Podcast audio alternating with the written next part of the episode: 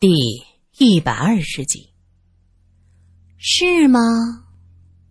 苏三语调明显拉长，金书藏在后面说：“哎呦我的妈呀，你要唱戏呀！”苏三哼了一声，大往里走。罗隐走在前面，一个护士迎上来问找谁。罗隐说道：“我找烧伤科的孟医生。”啊，孟医生在后院呢。苏三有些奇怪，哎，不是应该找神经科吗？智慧听到烧伤科，表情有一瞬间的不自然，拉着道济落后了几步。志文担心儿子，发现智慧脚步有些停滞，他说道：“智慧，让我来扶着道济吧。”罗隐闻言向后看了一眼，说：“跟上，别啰嗦。”罗罗罗先生，这是要去哪儿？智慧问道。没等罗隐回答，金署长就不耐烦的说着：“你跟上就是，啰里吧嗦的。”后院挺大，有几个穿着病号服的人在晒太阳。孟医生，罗隐冲着一个男人走过去，那个男人正坐在长椅上对着病人说话，听见有人叫他，抬起头来说。哎，罗先生，你来了。只见罗隐上前，不知道和那个医生说了几句什么。医生点点头，说道：“啊，放心吧，都安排好了。”志文在一边忐忑的问：“罗先生什么意思啊？不是看医生吗？怎么，嗯，来这做什么？”没有人回答他。苏三也觉得奇怪。罗隐带着大家绕个大圈子，这是要做什么？过了一会儿，罗隐走过来说道：“行了，可以去看病了。”志文这才露出如释重负的神情，智慧则将信将疑的问了一句：“道光不会？就是这儿，尸体在停尸房，你想看看吗？”罗隐问。智慧犹豫了一下。先把活人的事儿办完，到时候再接他回寺安葬。罗隐点点头，嗯，你考虑的很好，反正人已经死了，先把活人的事情安排好。走吧，孟医生联系好了，我们去见精神科的医生。只见孟医生招手叫来一个护士，说了几句话。护士小姐走过来说：“我带几位去见医生。”罗隐看了一下手表，他说道：“哎，呃，我有点事儿。金署长、苏三，你们先过去。”说着，没等苏三问是什么，扭头就走。苏三哼了一声：“哼，不会是肖医生那边的事儿吧？”罗隐没回头，向后摆了摆手。苏三不高兴的跟着护士小姐七拐八绕到了一间奇怪的屋子。护士小姐指着一把上面有很多仪器的椅子说。病人坐这儿。智慧和志文扶着道济坐下，解开绳子。道济说：“我我我已经好了。”也不知道护士小姐按了个什么按钮，椅子上咔的一声弹出一道横梁，将道济困在了椅子里。请等一下。护士小姐离开后不久，一个高大的医生就走进来。只见他穿着白色的医生大褂，戴着口罩，上面。却架着一副墨镜。呃，红眼病，不好意思。他的声音沙哑，指了指自己的墨镜。哟，这医生是带病坚持工作吗？金署长呵呵的笑着。医生，你看看，他有些狂躁。智慧指着道济：“啊，我需要问他几个问题，病人。”你必须如实的回答我。道济茫然的点点头。我没有病，我刚才只是有些激动，现在好了。这把椅子连着测谎仪，你若是回答的不对，它会发出声音，会有电流通过你的身体。医生晃了晃手里的小盒子，他说道：“我们开始吧。”从那医生进来，苏三就目不转睛的盯着他。那个医生看了苏三一眼：“这位小姐，我脸上有花吗？”苏三哼了一声，将目光投向窗外。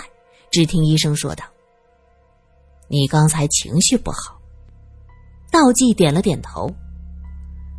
你长期以来一直压抑着自己的感觉，明知道亲生父亲和你咫尺天涯，却只能狠心的不相认。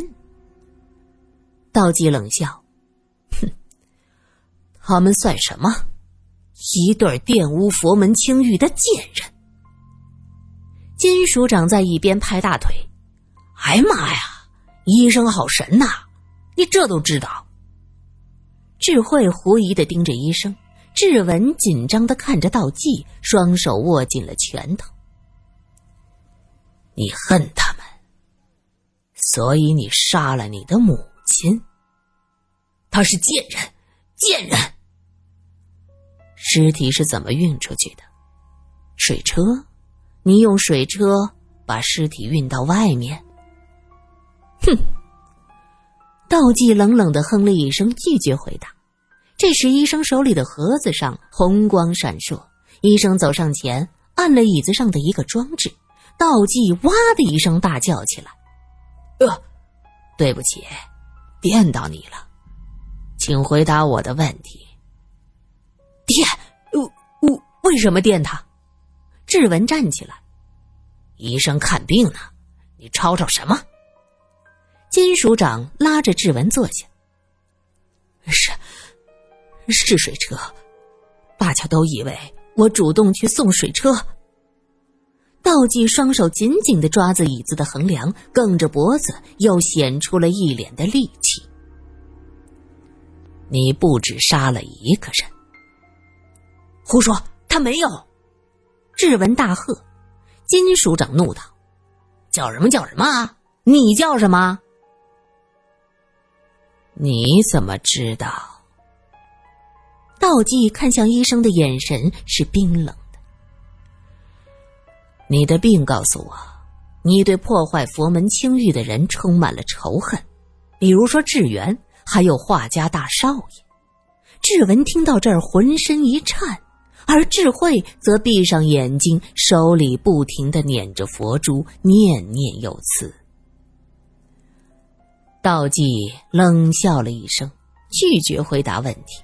而医生又按了一下椅子上的开关，道济被电的又是一声惨叫。志文大怒：“你这是虐待！”医生冷笑，一把摘掉墨镜和口罩。爷就喜欢虐待他，怎么着？金署长看到穿着大白褂的罗隐，哈哈大笑起来。苏三哼了一声说：“装神弄鬼。”我一直觉得奇怪，因为智源的尸体是在法堂密道发现的，可方丈当时说那密道只有历届方丈才知道。智慧是挂单僧人，来了不到两年，他不是方丈心中的继承人，剩下的人选中，智文、智法都不太可能，只有你每天伺候方丈，知道密道很正常。帮你运尸体的人是谁？智慧。道济看到罗隐提到智慧，急忙大喊着：“大丈夫一人做事一人当，你别血口喷人，牵扯智慧师傅做什么？”志文喊道：“道济，你不要说话。”这时不需要电了。道济瞪了志文一眼：“哼，你有什么资格和我说话？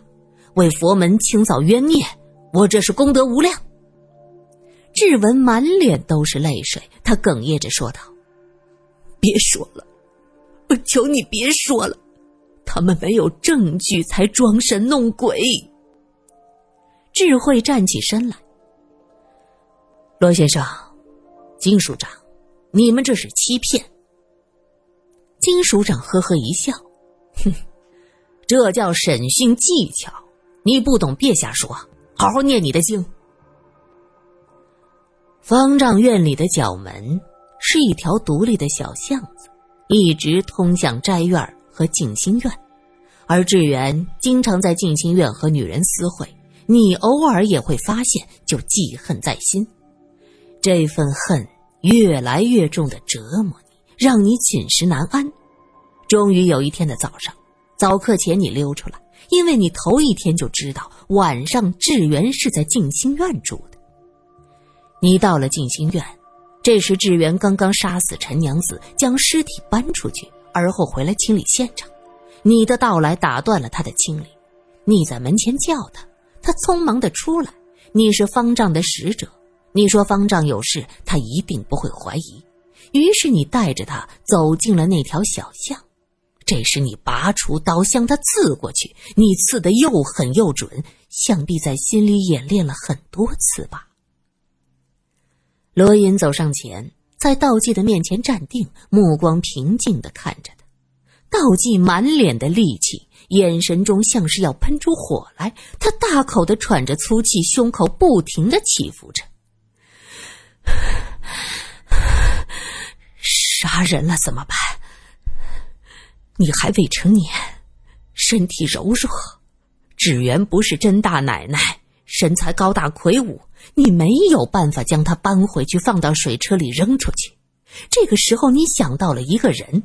这个人一直洁身自好，从不参与室内执事的不轨行为。你相信他一定会帮你。于是你趁着天亮，早课还没开始，你匆匆忙忙来到法堂，将这一切告诉给了智慧。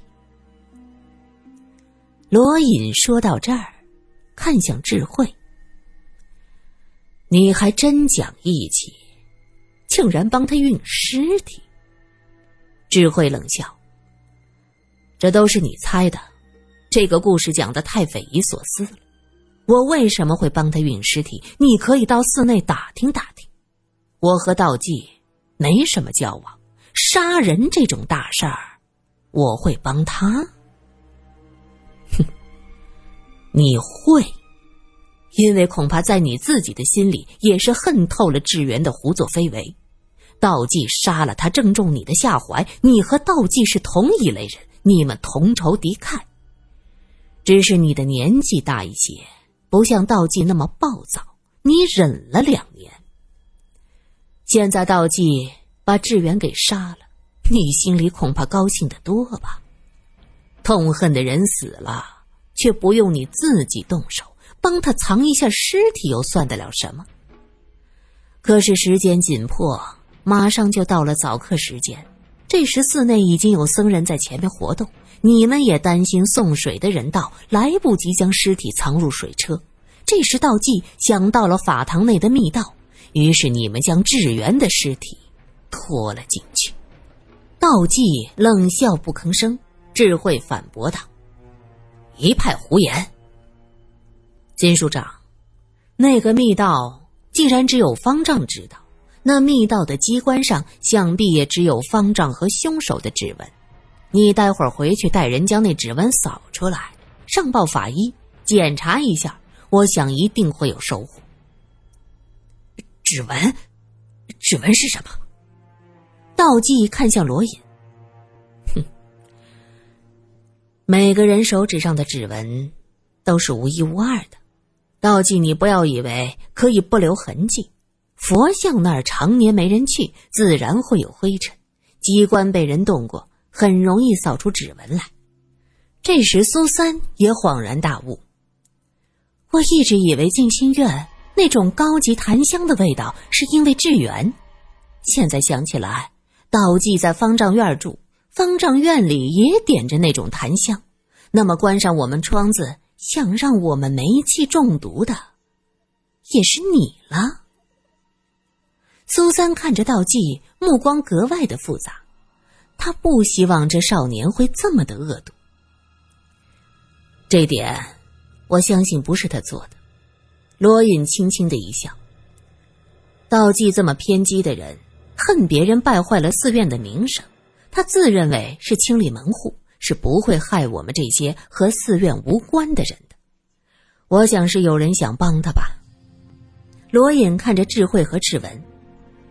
是你们俩谁做的？智慧，还是志文？智慧一声不吭，怒视着罗隐。志文则低下头去，避开罗隐的眼神。果然是你，志文，你也猜到是谁杀了人，担心我们会对道济不利，就趁着半夜来到斋院，想置我们于死地，是吗？志文刚要反驳，就听到道济喊道：“混蛋，你怎么能滥杀无辜？你起了杀心，破了戒！”志文被儿子这一声斥骂弄得脸色大变，哆嗦着唇，却发不出声音来。火药也是你埋在香灰里的，对不对？罗隐追问着。金署长闻言，他瞪着质问。你干的？我想了很久。下午就有人将火药埋在香灰中，只等着道光点蜡烛烧香，温度升高。上午才发现树林里的尸体，那人行动还真是迅速。那么这个火药有最大的可能就在这寺院里。寺院里怎么会有火药？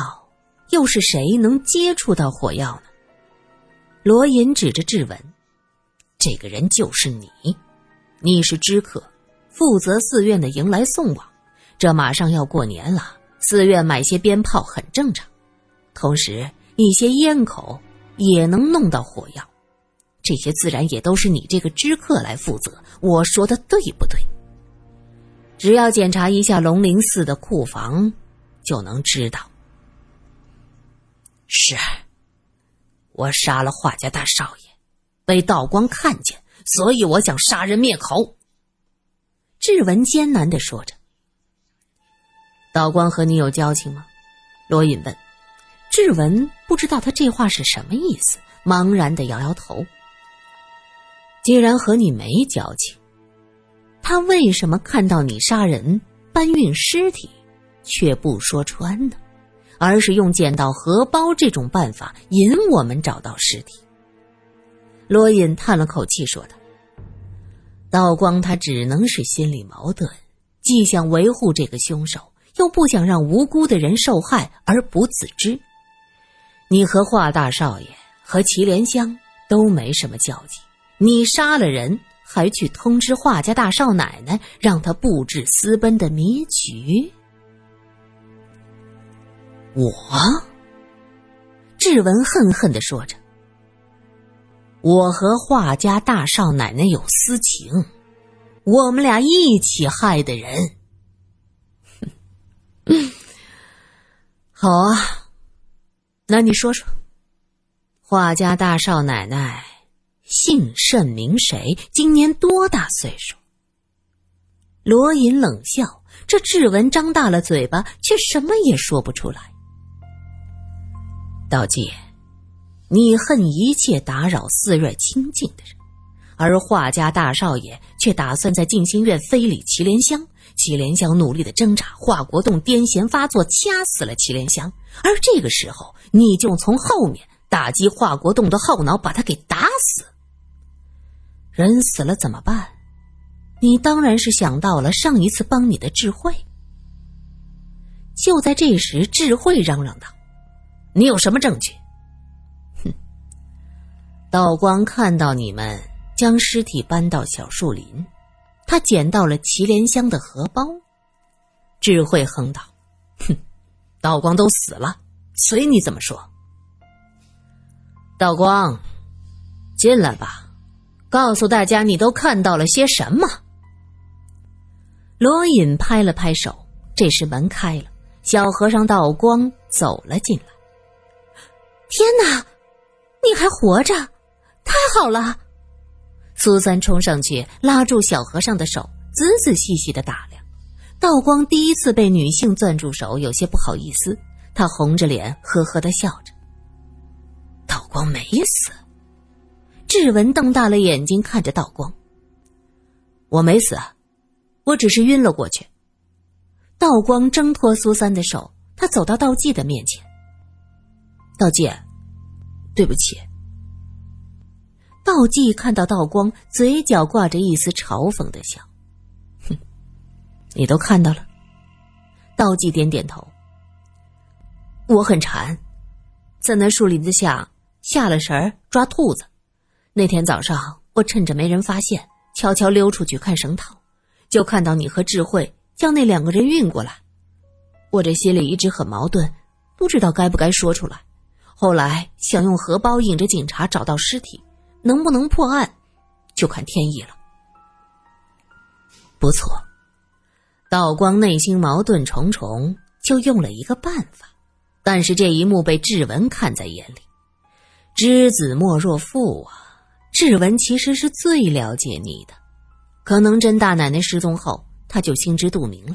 志文担心道光说出真相，回到寺院，在库房中找火药，趁人不注意埋在大雄宝殿的香灰里，想神不知鬼不觉就把道光给炸死。你竟然想害道光，你这个佛门败类！道济的脸色非常不好，他指着志文大声叫着，神情暴躁。如果他能动弹，苏三相信他会毫不犹豫的冲过去去打志文。苏三觉得奇怪呀，你都杀人了，你怎么还有脸指责别人？你这是什么逻辑？道济瞟了他一眼，哼，你懂什么？我杀的。是可杀之人，那些人披着人皮，根本就不是人，而是苍蝇、蚊子、老鼠。我学地藏王菩萨，宁可自己下地狱，也要渡他们，让他们重新轮回，好好做人。我这是在帮他们。我佛慈悲，而志文害的都是人，他有违佛法，已经破戒。苏三目瞪口呆，这叫什么歪理邪说？放你个罗圈屁！